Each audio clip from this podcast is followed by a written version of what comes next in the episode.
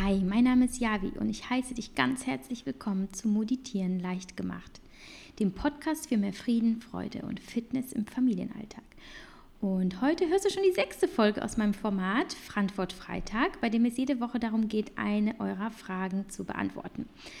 Und welches Thema platziert wird, kannst du mitentscheiden, indem du mir deinen Wunsch per E-Mail oder bei Instagram schickst und dann auf meinem Blog unter Podcast abstimmst. Und dieses Mal habt ihr abgestimmt für das Thema, wie gehe ich mit Trotzphasen und anderen ähnlichen Extremsituationen meiner Kinder um. Und es wird vermutlich nur so aus mir raussprudeln, da es für mich aktuell ein äh, sehr präsentes und großes Thema ist und für meinen Mann auch. Und ich glaube, ich war in meinen mittlerweile vier Jahren als Mutter vielleicht noch nie so herausgefordert wie jetzt.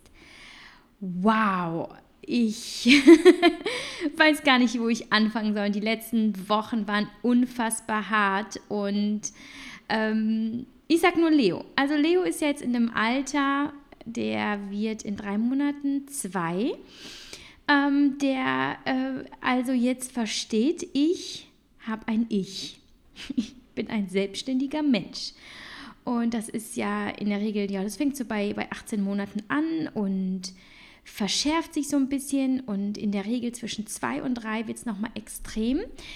Ähm, Im Vergleich zu meinem Älteren, äh, dem Lias, der in drei Monaten vier wird, muss ich allerdings sagen, dass äh, die Phase eineinhalb bis zwei am krassesten war. Das war bei Lias ganz genauso. Und deswegen äh, war mir klar, als, als das dann so anfing vor ein paar Monaten, also so ziemlich genau mit 18 Monaten äh, bei Leo, war mir klar, äh, ja, Trotzphase. Terrible 2, kenne ich. Geht vorbei, halte durch. Aber das ist manchmal wirklich leichter gesagt als getan. Äh, du nimmst dir vor, da einfach drüber zu stehen und dann gibt es diese Tage, an denen du dein Kind einfach vor die Tür setzen willst. Dann komm einfach wieder, wenn du erwachsen bist und weißt, was du tust. Aber die Natur hat das ja schon ganz schlau eingerichtet mit der Liebe und so. Und ich glaube auch, Babys sind auch wirklich nur so süß damit wir sie nicht aussetzen, weil wir dann immer denken, ach guck mal diese Äuglein, ach guck mal dieses süße Gesicht und ja, dann lieben wir diese Kinder auch, also wir behalten sie. ähm, ja, aber das ist halt eben nicht so einfach immer. Und es, es gibt Tage, also gerade in den letzten Wochen, wo bei mir sehr vieles zusammenkommt, äh, da muss ich mich wirklich immer wieder zusammenreißen und mir Methoden überlegen und Strategien und mich immer wieder runterbringen und immer wieder sagen, okay, tu dies oder tu dies nicht und ähm, einfach diese Situation auch zu entschärfen, denn so viel kann ich vorab sagen. Das Wichtigste ist, was auch immer deine Kinder mit dir anstellen, dass du ruhig bleibst. Alles andere führt zur Eskalation und ich glaube, das können wir alle bestätigen. Und das kennen wir vielleicht selber aus unserer eigenen Kindheit. Also ich erinnere mich noch sehr gut daran, wie wütend ich war, wenn mir etwas nicht gut gelungen ist oder wenn äh, ich ja etwas gemacht habe, was meine Eltern nicht so gut fanden und mein Vater komplett ausgerastet ist, mich angeschrien hat und in diesem Moment nie so eine, so, so eine Art Einsicht eingetreten ist oder okay, der Typ hat recht, er ist mein Vater, der weiß, wovon er spricht. Nein, nie. Ich habe mich nicht verstanden gefühlt. Und je weniger ich mich verstanden gefühlt habe, desto größer war meine Rebellion. Und ähm, das sind so die Gedanken, also auch gerade wenn ich äh, mich äh, ja, selbst reflektiere und in meine eigene Vergangenheit reise gedanklich, ähm, die mir dann auch mal wieder vor Augen führen, dass ich es anders machen muss, dass ich gelernt habe aus den Fehlern meiner Eltern, ähm, vielleicht auch aus meinen eigenen Fehlern, ähm, und, und versuche einfach eben meine Kinder durch diese Trotzphasen zu begleiten und sie nicht zu bekämpfen. Und ähm, Darum wird es heute also gehen in dieser Folge. Ich äh, erzähle so ein bisschen aus unserem Alltag. Der ja, sieht vielleicht manchmal so easy aus. Das heißt immer, ja, wie du machst es immer so locker und du bist so, so, so cool drauf und ja, ich versuch's, aber es ist nicht immer einfach. Aber ich habe so meine, meine Mittel und Wege gefunden und ich hoffe, euch da ähm, ein bisschen was an die Hand geben zu können. Denn wir sitzen alle im gleichen Boot. Ich kenne niemanden, der äh, keine ja, Schwierigkeiten hat mit seinen, äh, seinen Kindern, ob pubertieren oder in der Trotzphase, was auch immer. Es ist immer wieder ähm, wenn man sich ins Gespräch begibt mit anderen Müttern oder auch bei Instagram, es ist auch immer wieder präsent, dass wir alle durch diese Phasen gehen und ähm, daher denke ich, es ist äh, sicherlich auch immer gut zu hören, wie andere es äh, machen und ich hoffe, dass ich euch da etwas eben an die Hand geben kann. Ja, also ich erzähle aus unserem Alltag, ich erzähle von meinen, ähm, von meinen Strategien, ich erzähle ähm, auch äh, am Ende davon, was ich nämlich auch ganz wichtig finde, wie, wie man unabhängig von den Kindern sich um sich selbst kümmert. Denn am Ende einer Trotzphase gibt es nicht nur, und ich meine nicht am Ende, sondern jetzt während einer Trotzphase, es gibt nicht nur eben das, das Konstrukt aus Kind und dir. Es gibt nicht nur Kind, es gibt auch einfach auch nur dich. Und ich finde, es ist eine Zeit, die zerrt unfassbar an unseren Nerven, an unserer Geduld, an unseren Kräften. Und es ist eben auch sehr, sehr wichtig, ähm, dass wir uns etwas überlegen, um, um die Phasen selber auch besser durchstehen zu können. Denn letztlich ist es so, sind wir ruhig, sind wir in unserer Mitte, sind wir stabil, sind die Trotzphasen nicht mehr so extrem. Und ich werde dafür auch Beispiele nennen und ähm, aufzeigen, an welchen äh, Situationen ich das festmachen konnte. Ja, genau, also ich würde sagen, ich starte und ähm, äh, berichte erstmal aus meinem momentanen Alltag. Wie ihr wisst, ich ähm, bin ja selbstständig, also ich arbeite viel. Was nicht schlecht ist. Also ich habe es mir selbst ausgesucht, ich mache meinen Traumjob, alles gut. Aber dann kommen Dinge hinzu, die du halt nicht einplanst, äh, die ja so ein bisschen so dein, dein, deine heile Welt oder deine Pläne sprengen. Und ähm, du hast vielleicht nicht genug Energiereserven, du hast nicht gespart für diese, äh, für diese Notfälle, die unerwartet kommen. Und das ist bei mir aktuell so, dass ich halt ein Buch schreibe, das muss in anderthalb Monaten fertig sein und ich habe noch ein paar andere Projekte am Laufen. Äh, wie es aktuell aussieht, kaufen wir nächste Woche ein Haus. Das heißt, es geht jetzt gerade um ganz, ganz viel Papierkram und wir sitzen bis spät in die Nacht, Nacht da und wir fliegen dann noch in den Urlaub nächste Woche. Und also es sind sehr, sehr viele Dinge gerade ähm, am Start. Und dann gibt es die Kinder. Und das ist ja generell so, das ist ja natürlich ein bisschen auch vom Charakter des Kindes ab und unsere Kinder sind sehr wild und sehr ähm, herausfordernd und sehr anspruchsvoll. Sie sind super cool. Ja, ich kann unfassbar viel mit ihnen machen und es macht mir super viel Spaß und die haben tolle, tolle Charaktere und ähm, ich glaube, diese Charaktere werden sie im Leben noch weit bringen, aber aktuell sind sie für mich einfach, äh, ja, challenging, würde ich sagen. Ähm, da ist dann also vor allem der Leo, der, der Lias ist, der Lias ist gechillt, der ist cool drauf, das ist schon okay, aber der Leo, ja, der Leo ist halt eineinhalb. Der Leo wirft, wenn ihm was nicht passt.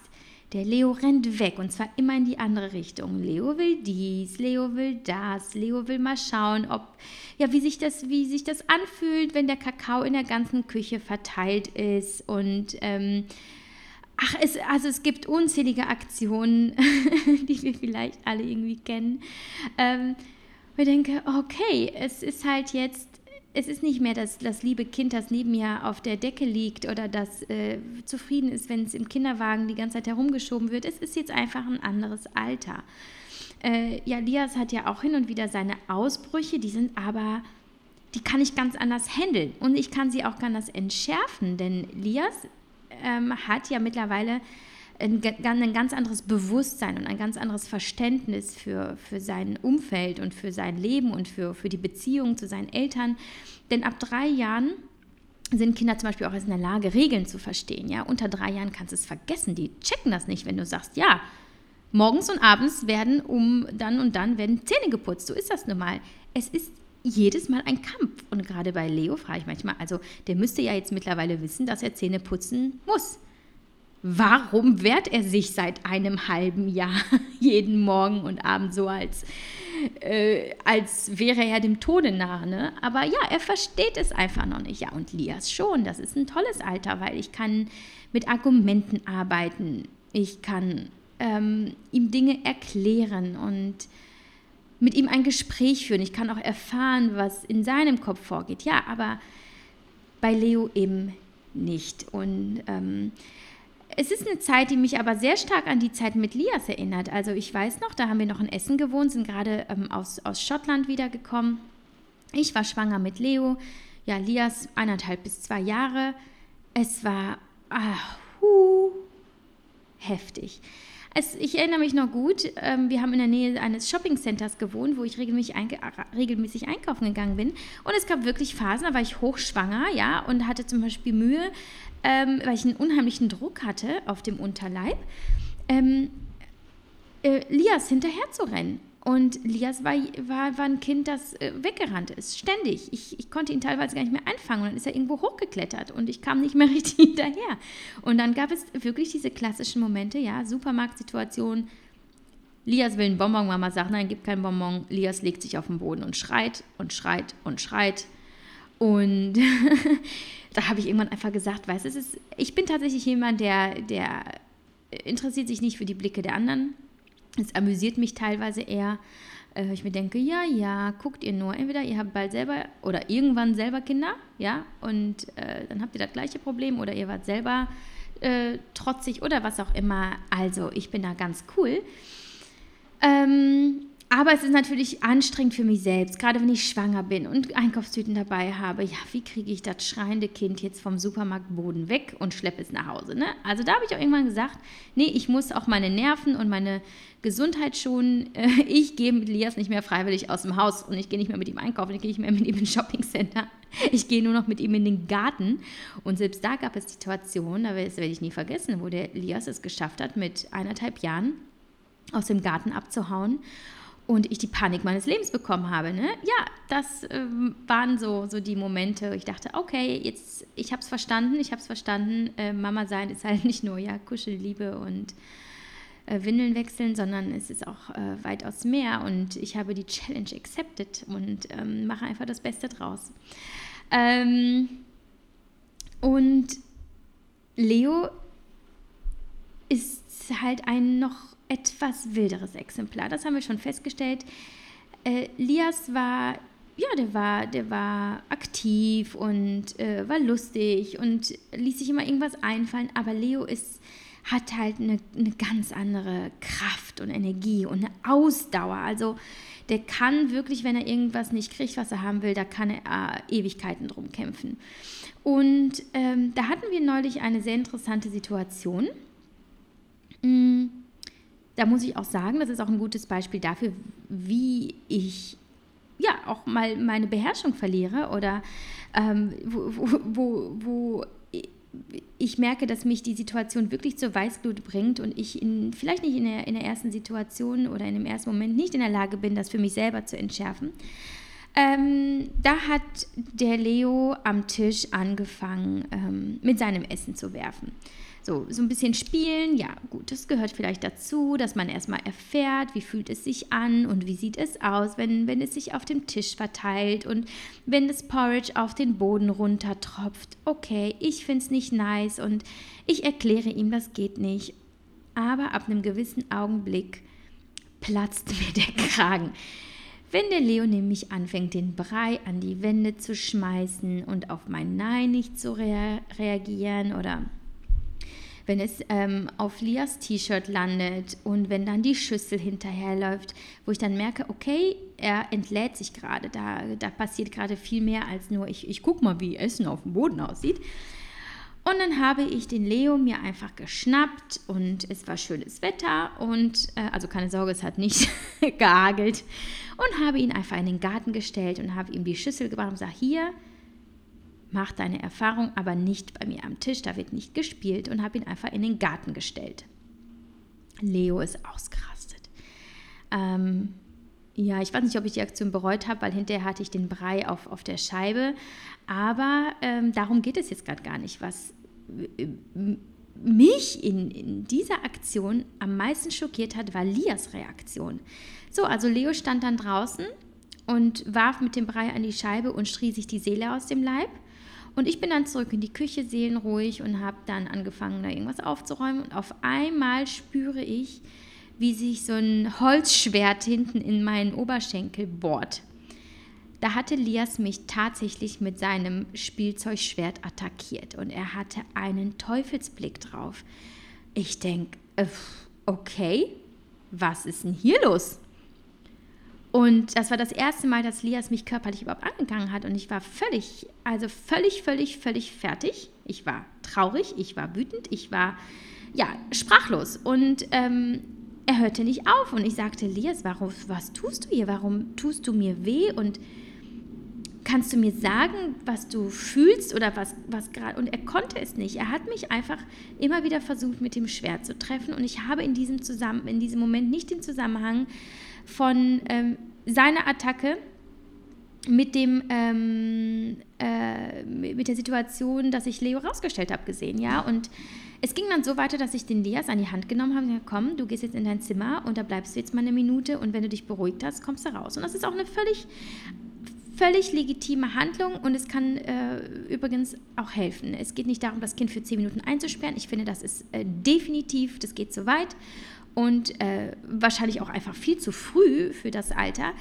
Aber ähm, wirklich noch für ein paar Minuten oder eine Minute, sagen wir mal, eine Minute das Kind in, in das Zimmer zu stecken und einfach die Tür zu machen, sagen, weißt du, mach hier dein Ding und komm raus oder ruf mich, wenn du, wenn du ähm, sprechen willst oder wenn du mich brauchst. Und das habe ich dann auch gemacht. Und dann bin ich nach einer Weile wieder rein und in dem Augenblick hatte ich einen Geistesblitz, weil ich konnte es mir nicht erklären und dann hatte ich aber überlegt und dann fragte ich ihn, Lias, hast du mich jetzt angegriffen, weil ich Leo rausgestellt hatte? Also ja, du sollst meinen Bruder äh, nicht beschimpfen oder du sollst nicht mit ihm schimpfen. Und ich habe in diesem Moment verstanden, dass wir manchmal einfach die, die Welt viel zu wenig aus, aus Kinderaugen sehen. Und in diesem Moment, obwohl er natürlich in dem Sinne nicht, nicht richtig gehandelt hat, ja, also es ist ja nicht okay, mit Gewalt zu reagieren auf, auf ein, eine Situation der Wut oder des Unverständnisses, aber er hat aus einer reinen Intention gehandelt. Er wollte seinen Bruder beschützen. Es hat ihm nicht gefallen, dass Mama das gemacht hat. Und er hat versucht, eine Lösung für sich zu finden und etwas zu tun. Und, und ich habe begriffen, okay, manchmal tun die Kinder nicht das, was wir wollen, aber manchmal tun sie das, was sie für richtig halten. Und wir müssen verstehen, ähm, dass wir sie in diesem Moment einfach begleiten müssen auf diesem Weg zu, was ist richtig oder was ist korrekt, in dem Sinne korrekt, äh, ethisch korrekt oder moralisch korrekt oder gesellschaftlich korrekt. Ähm, das wissen die Kinder einfach noch nicht. Und ähm, ja, das, ist, das war eine, eine, Situation, die war extrem. Also war eine der extremsten Situationen, die ich hatte in den letzten Monaten. Und äh, da habe ich verstanden, dass ich viel zu schnell sehr, sehr wütend oder sehr verständnislos war. Und das war auch der Moment, in dem ich wusste, das geht auf Dauer nicht gut. Also entweder wir werden uns hier äh, zu Tode ärgern und wir werden uns verprügeln irgendwann oder ich werde mit dem, mit dem, mit dem Schwert erschlagen oder ich ziehe aus. Ähm und ja, ich muss sagen, dass ich vor ungefähr einem Jahr das Buch aller Bücher gelesen habe, das ich auch euch unbedingt ans Herz legen möchte, weil es wirklich, wirklich gut ist und zu Recht ein Bestseller ist seit Ewigkeiten. Das ist das gewünschteste Wunschkind aller, aller Zeiten, treibt mich in den Wahnsinn. Ähm, warum es so gut ist, weil es mir vieles erklärt, was ich nicht verstehe oder nicht verstanden habe. Es, es bringt mir viel mehr Verständnis für das Kind, wie es sich entwickelt, was, was die Synapsen da gerade machen, wie, wie sich das Gehirn entwickelt, was, was, äh, was da gerade in den Entwicklungsstufen jeweils passiert. Und es half mir immer wieder innezuhalten und zu realisieren, das Kind versucht die Welt und sich selbst überhaupt erst zu verstehen in diesem Alter, eineinhalb bis zwei bis drei Jahre. Und insbesondere mit eineinhalb Jahren, ja, dass sie erfahren, sie sind selbstständige Personen und sie möchten austesten, ähm, was passiert, wenn und sie möchten ihre Grenzen ausprobieren und schauen, wie ist die Reaktion meiner Mama, wenn ich dies und das mache und sie können diese Reaktion aber auch noch nicht richtig bewerten. Sie sehen dann nur, okay, Mama schreit, okay, ich gucke jetzt mal, ob sie nochmal schreit, wenn ich das gleiche nochmal mache. Ja, das sind, eigentlich ist es, es ist banal, es ist für die, für die Kinder eine, eine, hat eine unfassbare Tragweite. Für uns ist es aber an sich banal.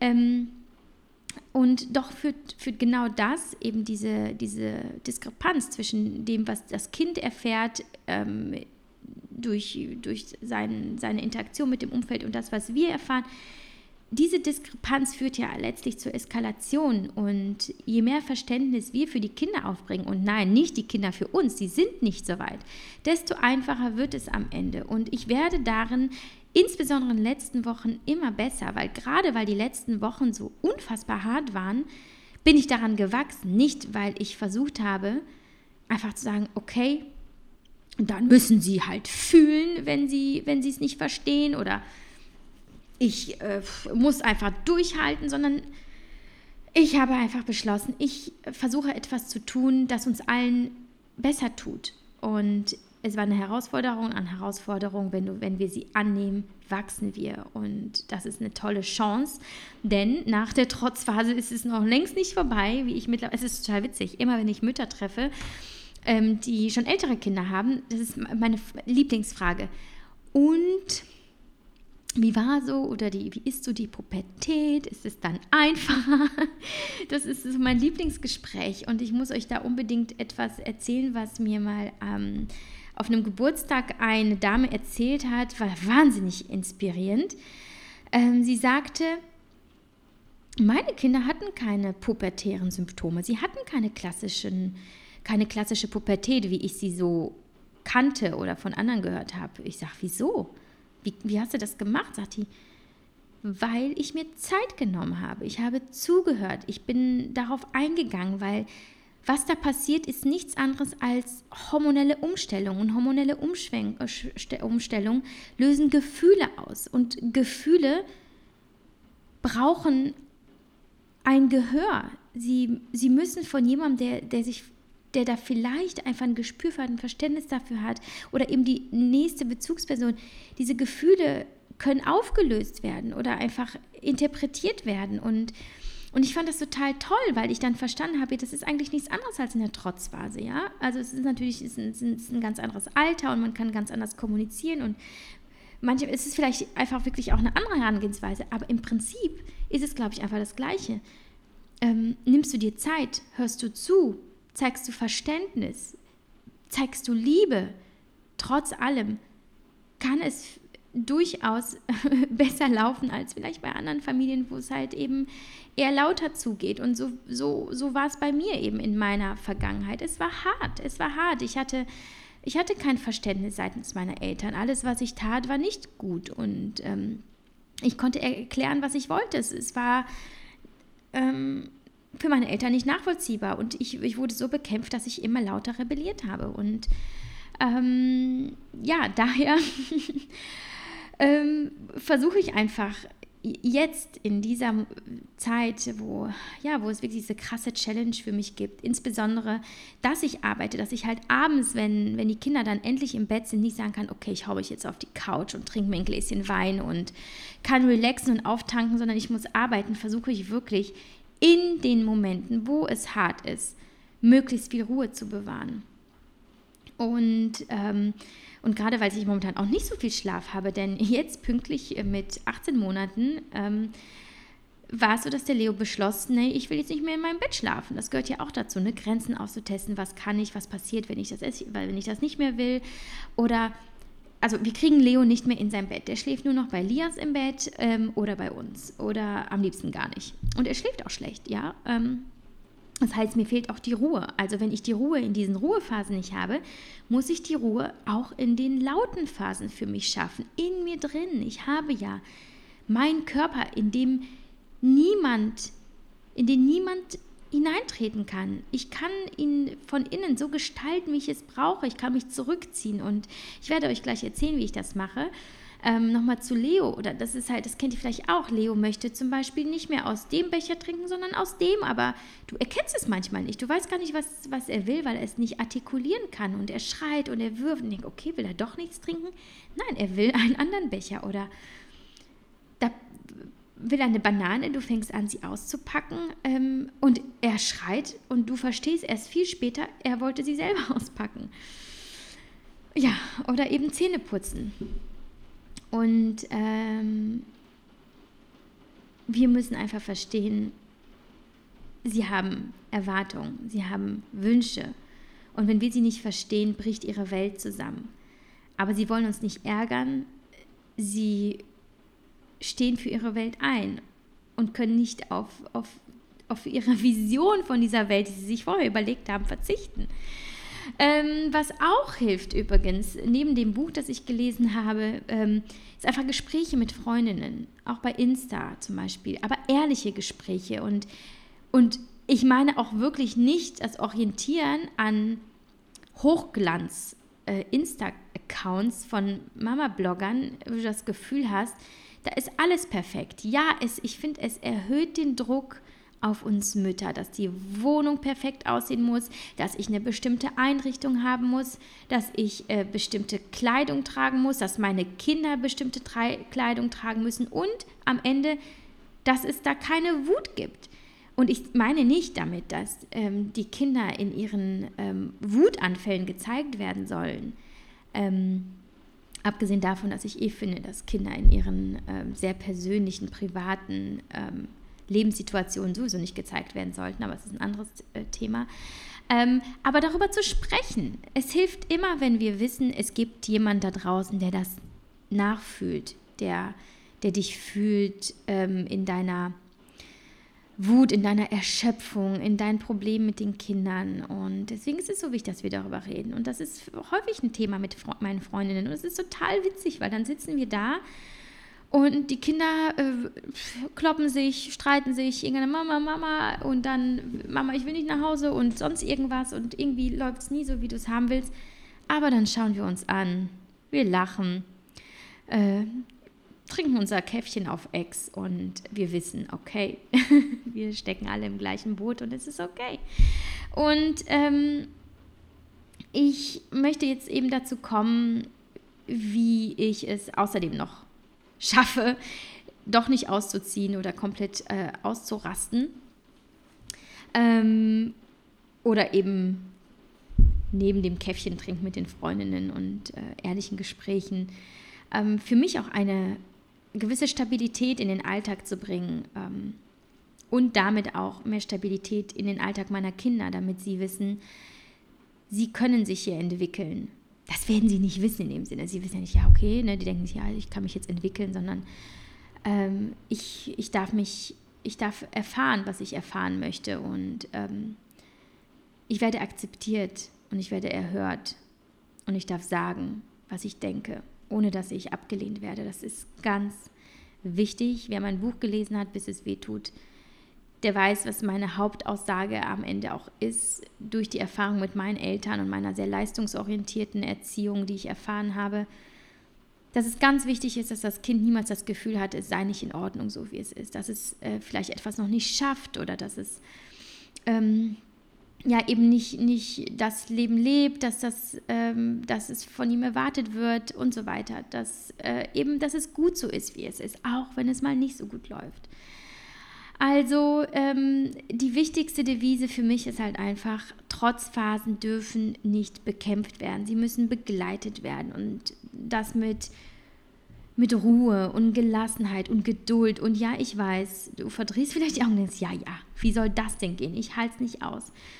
Verstehe ich, aber das kannst du trainieren und das kannst du von von Wutausbruch zu Wutausbruch oder anderen Konflikten trainieren. Und es ist total spannend, was passiert. Ich weiß nicht, ob du das kennst. Sagen wir mal, dein Kind brüllt seit einer Stunde. Je länger es brüllt, desto stärker wird der Durchzug in deinem Kopf. Irgendwann merkst du, oh, oh, okay, hast gar nicht mehr so wahrgenommen. Und es ist jetzt nicht der Anspruch, das Kind dazu zu bringen, dass eine Stunde schreit, damit du auf Durchzug schaltest, sondern schon viel früher ähm, eine, eine Strategie der Deeskalation für dich zu finden, indem du einfach dich runterbringst. Und je ruhiger du bist, je sanfter du reagierst, desto weniger stößt du auf Rebellion und Widerwillen deiner Kinder. Und das ist die wichtigste Erfahrung, die ich gemacht habe. Und reagiere ich zum Beispiel mit Brüllen und Ausrasten und jetzt ist Schluss oder ähm, ich, äh, du treibst mich in den Wahnsinn oder was auch immer. Ich verstärke die Situation und den Trotz meiner Kinder. Und dieser, diese Wut seitens meiner Kinder und, und dieser Wut, es steigt ins Unermessliche. Und das kann nicht sein. Ähm, also versuche ich eben zu verstehen, dass diese Trotzphasen eine, also das ist, das ist wie es kann halt nicht immer gut sein im Leben einer Mama und nicht immer kuscheln und nicht immer hier und da. Nein, trotz Phasen sind dazu da, zu beweisen, dass wir als Eltern eben auch eine führende und beschützende Position haben. Ähm, das heißt, wir begleiten unser Kind, wir führen es, wir beschützen es in der Zeit, in der es versucht, seinen Platz in der Welt zu finden das, was jetzt passiert, kann darüber entscheiden, wie das Kind sein Leben gestalten wird, auch wenn es erwachsen ist.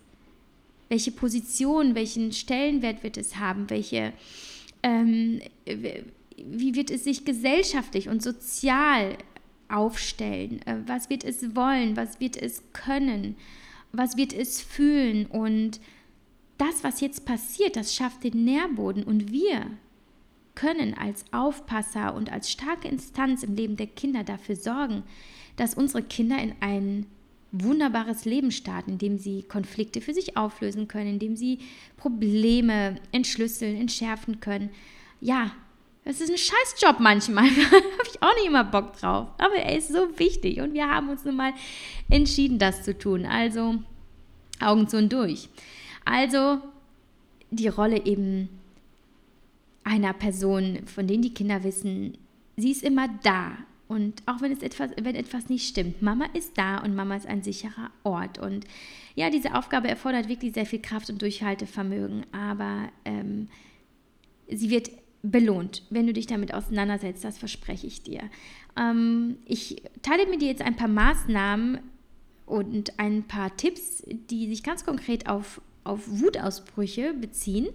Und ähm, und die ich für, für mich für elementar halte, weil sie mir immer wieder, ich wende diese Strategie immer an und sie wirkt magisch. Sie wirkt magisch, deswegen muss ich sie mit dir teilen. Also, stell dir mal so vor, dein Kind rastet komplett aus. Es will seine Jacke nicht anziehen, ja? Es ist kalt, es will nur im T-Shirt raus.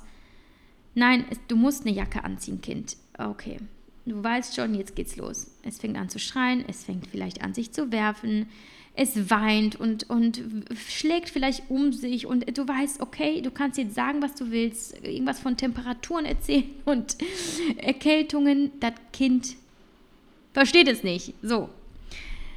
Jetzt ist ganz wichtig, dass du eben nicht mit Gewalt die Jacke anziehst oder dass du ähm, es anbrüllst und ich meine jetzt nicht, ne? Das ist auch wichtig zu wissen. Es gibt immer mehrere Varianten. Ähm, es kann natürlich auch sein, ihr habt so eilig, ihr müsst in zehn Minuten am Flughafen sein und wenn es so weitergeht, werdet ihr den Flug verpassen. Es gibt Extremsituationen, da muss es halt einfach anders laufen. Aber langfristig empfehle ich eben diesen Weg. Also, Wutattacke. In diesem Moment begebe ich mich auf Augenhöhe.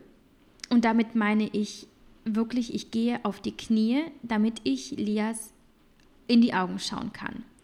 Damit zeige ich ihm Respekt, damit zeige ich ihm, dass ähm, ich ihn wahrnehme, dass er mir wichtig ist und dass ich ihm zuhöre. Und ich führe dann auch das Gespräch auf Augenhöhe. Ähm, ihr müsst es, also ich kenne das ja sowieso mit meinen 1,50. Ich schaue immer zu den Menschen herauf und manchmal schüchtert es mich wirklich ein.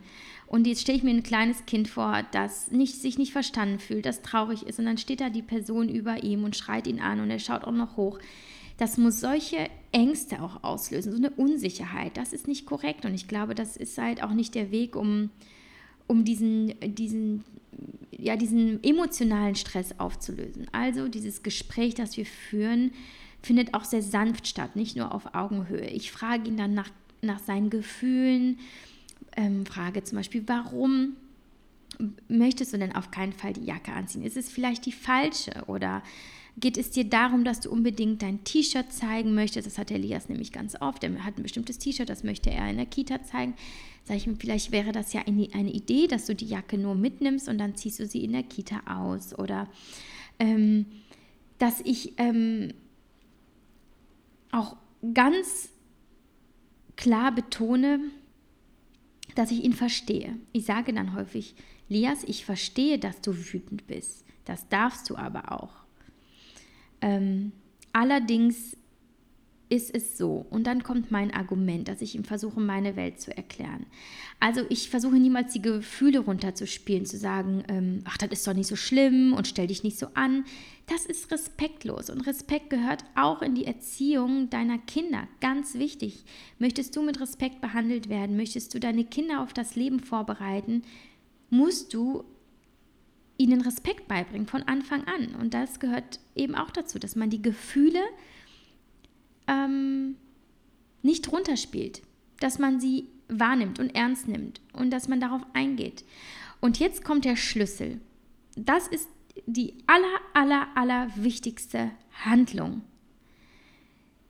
Das ist der Moment, in dem ich Leas oder meine Kinder umarme. Bei Leo funktioniert das noch nicht so gut. Der versteht nicht, warum äh, kuschelt meine Mutter plötzlich mit mir. warum hält die mich fest? Aber bei Lias, ich ich halte meine Arme offen und sage, Lias, komm mal her. Und dieser Moment der Liebe und der Nähe, der, der sanften Kommunikation, das ist unfassbar, wie das jedes Mal funktioniert. Und wir umarmen uns dann. Ich merke, wie Lias sich fallen lässt, wie er all sein Gewicht abgibt und sich beruhigt. Und es ist, äh, funktioniert wirklich, egal um welches Thema es geht, egal bei welchem Konflikt, ihm dieses Angebot zu machen, auch egal wie wütend ich bin, mich zu umarmen und zu wissen, ich bin Mama und ich bin Freundin, ich bin kein Feind und ich liebe ihn und ich verstehe, was er fühlt. Und wenn er sich besonders reingesteigert hat, funktioniert währenddessen auch noch etwas anderes ganz gut und das ist Atmen. Klar, ich habe durch meine Meditations- und Yoga-Praxis erfahren, was, was Atem für eine unfassbare Macht hat und was du damit bewirken kannst im Körper, mental, also wirklich auf rein physischer, aber auch auf mentaler Ebene. Es ist unfassbar. Aber ich hätte nie gedacht, dass es bei Kindern genauso funktioniert. Ich habe es mal eines Tages einfach ausprobiert. Ich habe gedacht, was wäre, wenn das bei, bei Kindern, die ja sowieso die, die, die Methoden irgendwie auch einfach annehmen, die du ihnen beibringst oder die du vorschlägst, weil sie ja sie sind ja noch so, äh, so, so unbelastet und so, ähm, so offen für, für, die, für, für die Dinge, die sie nicht kennen. Und ähm, weißt du, mit 15 wird mein Sohn vielleicht sagen, du, geh mir weg mit deinem Atmen, ist so ein äh, Hokuspokus. Aber jetzt mit drei, wunderbar. Ich sage, Lias, atme mal tief ein und aus. Und Lias tut es. Und wir umarmen uns. Ich auf meinen Knien, er steht sein ganzes Gewicht auf meinem Körper und er atmet tief. Und egal, was das Thema war, der Konflikt ist in dem Moment aufgelöst. Und es macht Sinn. Es macht Sinn, denn stell dir mal vor, und du musst es ja nur auf dein eigenes Leben übertragen. Stell dir mal vor, du wolltest was ganz anderes als dein Partner. Und du bist enttäuscht und traurig und sagst es ihm und bist, vielleicht rufst du ihm noch zu, Mensch, das ist so gemein, ich wollte doch so gerne heute Abend mit dir essen gehen. So. Und dein Partner wendet sich zu dir, wutentbrannt, zeigt mit dem Finger, fuchtelt mit dem Finger vor dir rum, sagt Schluss jetzt, sonst gehst du sofort in dein Zimmer und Essen gibt's auch nicht. Und anstatt dich zu verstehen und das Thema geduldig im Gespräch aufzulösen und irgendwo auch einfach Liebe zu zeigen, geht er dich so an, wie würdest du dich dann fühlen? Denkst du dann im Moment, ah, okay, er hat recht? er, also ich war ja die ganze Zeit im Unrecht, aber er hat natürlich, es macht Sinn. Ich äh, gehe vielleicht wirklich jetzt gleich in mein Zimmer und äh, hungere. Stell dir das mal vor. Doch stell dir auch mal vor, was wäre, wenn dein Partner in dem Moment auf dich zukäme und sagen würde, hey, ich verstehe, dass du wütend bist. Er nimmt dich in den Arm und sagt, komm, wir überlegen uns was anderes. Was hältst du davon, wenn ich was zu essen bestelle? Oder sonst irgendwas. Eine, eine Alternative, aber vor allem Kommunikation auf Augenhöhe, Respekt, ähm, Austausch und nicht eben Rebellion von allen Seiten. Das wird nicht funktionieren. Ähm, es gibt auch Situationen, wo es so, so schlimm ist, wo wirklich nicht, wo es nicht funktioniert mit dem Umarmen oder wo ich dann auch einfach in diesen Momenten auch nicht den Sinn darin sehe. Ähm, gerade bei Leo, der ja noch für, für, dieses, für, für diese Strategie noch nicht so viel Sinn hat. Wenn es also ganz schlimm ist, verlasse ich auch mal den Raum. Also man muss sich vorstellen, dass das, was die Kinder ja machen, äh, das ist ja häufig einfach Show sie wollen ja einfach gucken, was macht Mama, wenn ich dies und das mache. Ja? Aber was braucht eine Show? Sie braucht Publikum. Sonst funktioniert die nicht. Und du hast keinen Bock, ohne Publikum auf der Bühne zu stehen. Also es ist ganz wichtig, tatsächlich häufig, wenn es äh, ja so Momente der Eskalation gibt, es wird der Wutausbrüche des, des, Wüt, des, des wütenden, ähm, ja, der körperlichen Handlungen, was auch immer, dass du dich vielleicht auch einfach abwendest und dem nicht so viel Aufmerksamkeit schenkst. Ja, also als Beispiel Lias. Lias hatte mit anderthalb, fast zwei Jahren ähm, so die Angewohnheit, wenn er keine Lust mehr hatte und wenn ihm irgendwas nicht gefallen hat, der hat sich einfach auf den Boden gelegt und blieb liegen. Und zwar überall. Ich weiß nicht, ob ihr das auch kennt, das Bild. Das habe ich irgendwann bei Instagram hochgeladen vor zwei Jahren. Da hat sich Lias mitten im Ikea auf dem Boden hat sich gemütlich gemacht. Er hatte, wollte, wollte nicht nach vorne, nicht zurück, nix. Leo, Elias lag da. Die Menschen liefen an ihm vorbei und ja, haben natürlich gedacht, was ist mit diesem Kind los und wo sind die Eltern, was ist das hier für ein Trauerspiel, was ist das denn? Und mein Mann und ich standen einfach, ähm, ich sag mal so fünf Meter weiter, weil wir ja schon so, so ein Stückchen weiter gelaufen waren und haben ihm einfach zugeschaut. Wir haben nichts gemacht. Und wir haben dann auch erst so ein bisschen hingeschaut und haben gemerkt, Lias guckt also hin und wieder, ob wir gucken. Und dann haben wir verstanden, okay, wir müssen uns auch mal abwenden. Und das haben wir auch gemacht, natürlich ohne ihn äh, in dem Sinne alleine zu lassen äh, und die, die Gefahr zu riskieren, dass er vielleicht abhaut und wir ihn nicht mehr finden. Aber dass er wusste, wir schauen ihn nicht an. Und das hat immer geholfen. Egal, was Lias in der, in der Öffentlichkeit für Quatsch veranstaltet hat, möglichst wenig Aufmerksamkeit schenken. ja, dann gibt es natürlich die Fälle, werfen zum Beispiel, ja. Also das kennen wir vielleicht alle, die Kinder fangen an, Dinge zu werfen, weil sie wütend sind oder weil, weil sie. Man weiß es halt einfach nicht, was da genau vorgeht. Das macht Leo momentan ganz häufig. Was ich dann tue, ist, ich nehme ihm die Gegenstände seelenruhig weg und erkläre ihm, dass sie nicht geworfen werden. Ähm, das heißt, ich, äh, ich, ich zeige ihm deutlich, okay, hier bist du zu weit gegangen und diese Gegenstände gibt es für dich jetzt nicht, wenn du so mit ihnen umgehst. Ähm, oder neulich ist Leo auch komplett ausgerastet, weil ähm, er Roller fahren äh, wollte. Er, er, kann tatsächlich schon Roller fahren seit ein paar äh, Wochen, aber nicht mit Helm. Und ähm, er ist komplett ausgerastet, weil er diesen Helm nicht aufziehen wollte, aber Rollen, Roller fahren wollte. Und es war der ungelogen der bislang krasseste Wutanfall, den ich je erlebt habe. Er hat, er hat stand an einem Fleck äh, und hat geschrien. Er hat sich die Seele aus dem Leib geschrien. Ich habe ich hab ihm zwischendurch was zu trinken angeboten. Ich habe ihm den Helm angeboten. Ich habe ihm eine Umarmung angeboten. Nichts. Er stand da und hat geschrien. Und ähm, da muss ich sagen, da bin ich auch knallhart. Also da, da weißt du, dann überlege ich mir auch keine Alternative. Ne? Also da geht es nicht darum, meinem Kind zu äh, eventuell es nachzu, nachzugeben oder zu zeigen, ja, gut, na gut, dann gehst du doch halt Roller fahren, da musst du halt aufpassen. Nein. Dinge, die meine Kinder in Gefahr bringen, sind indiskutabel.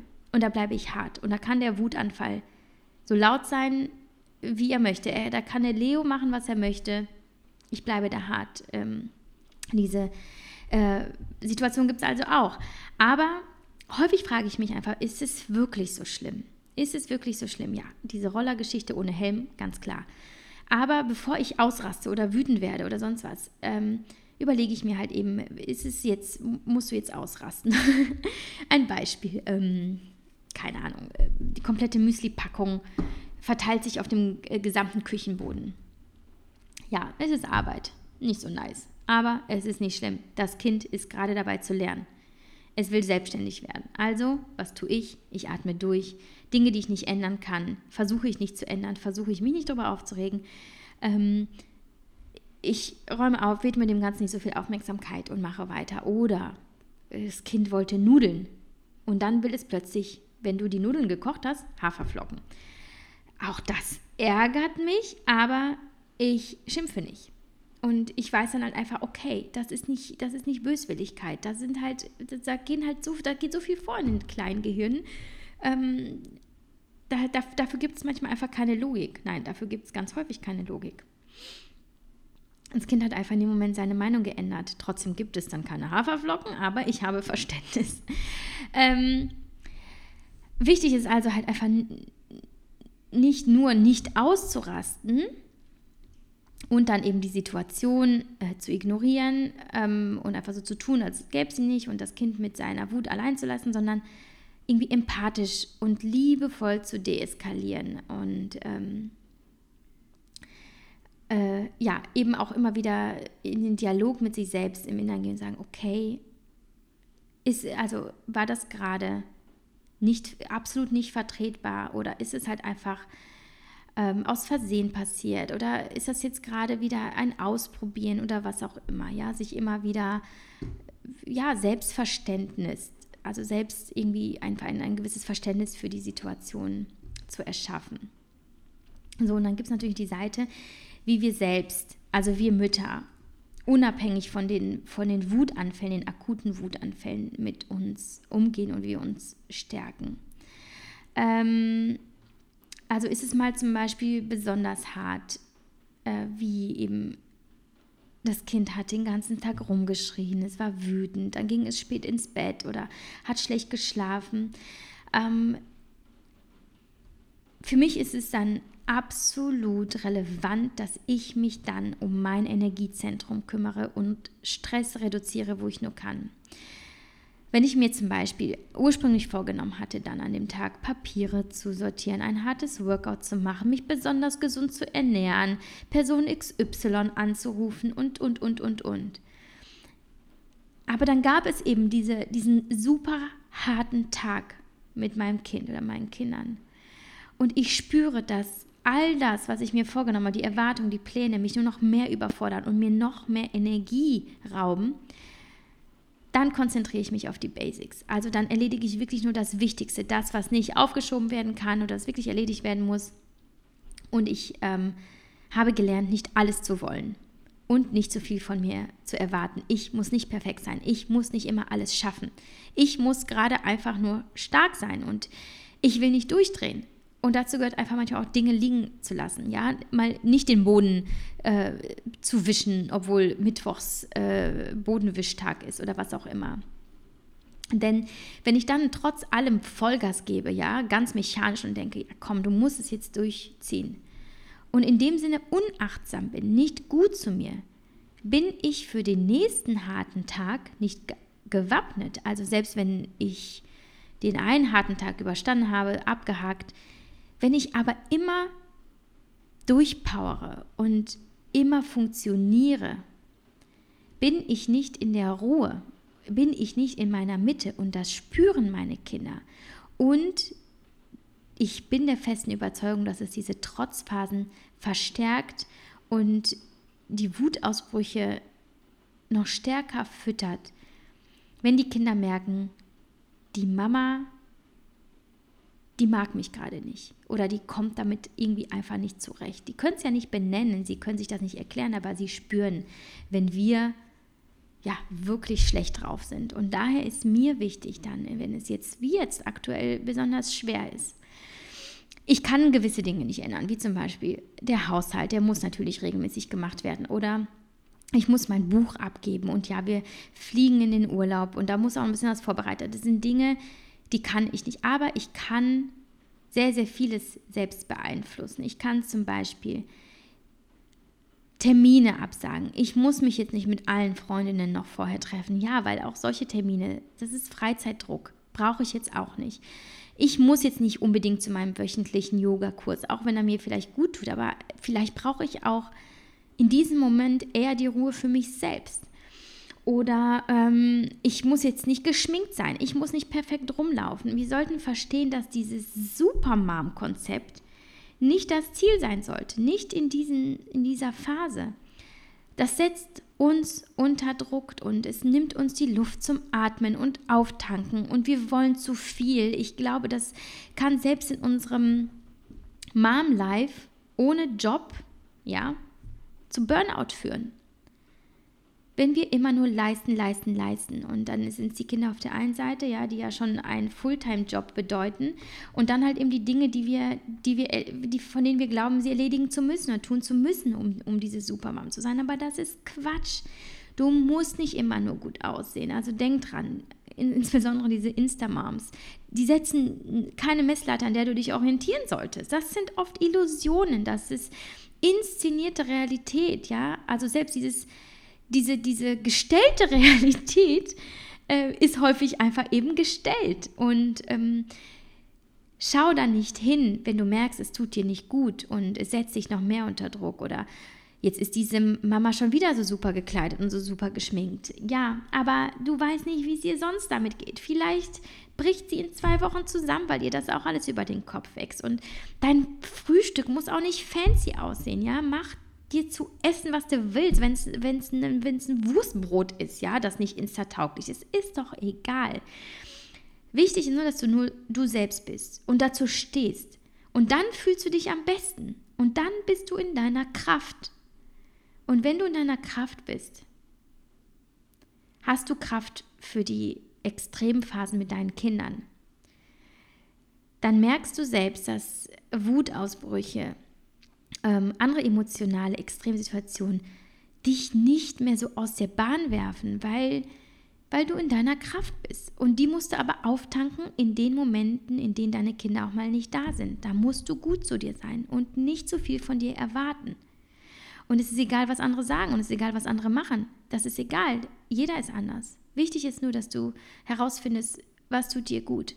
Und wenn du fünf Jahre, ja, aussiehst wie Cindy von Marzahn, es ist wurscht. Wenn es dir hilft, in diesen Momenten ähm, für deine Kinder stark zu sein, für dich selber stark zu sein, dann hast du alles richtig gemacht.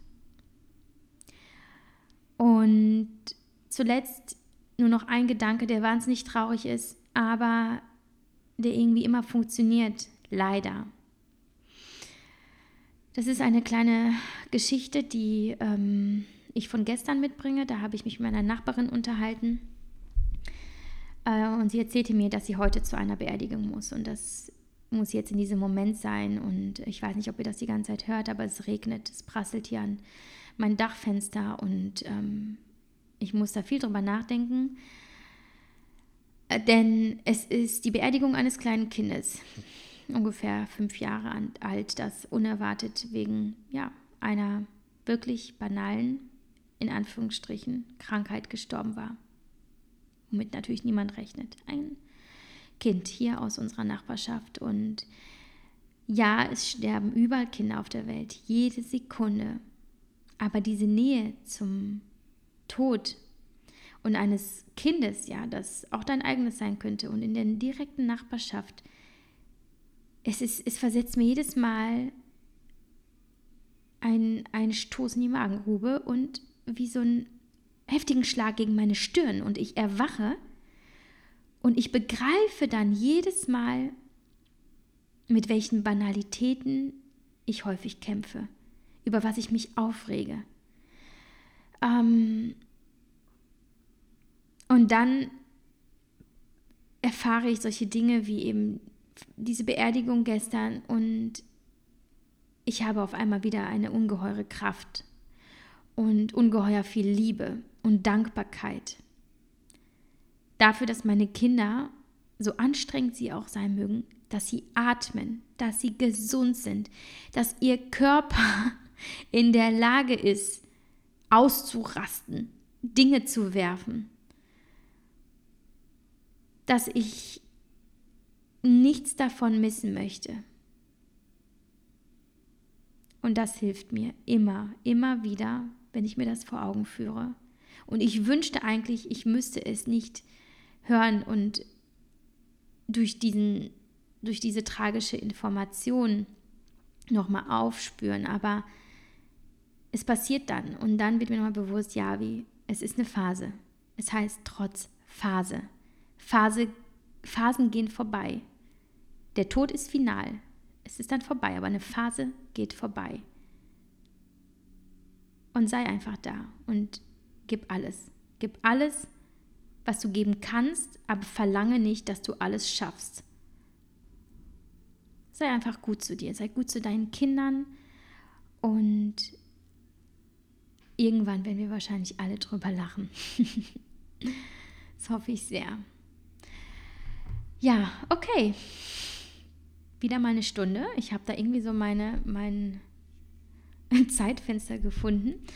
Ähm, ich bin nächste Woche im Urlaub. Ich versuche noch die nächste Folge aufzunehmen, bevor ich in den Urlaub fahre. Vielleicht mache ich aber ein Päuschen. Wir werden sehen, denn ich muss nicht alles schaffen, was ich mir vornehme.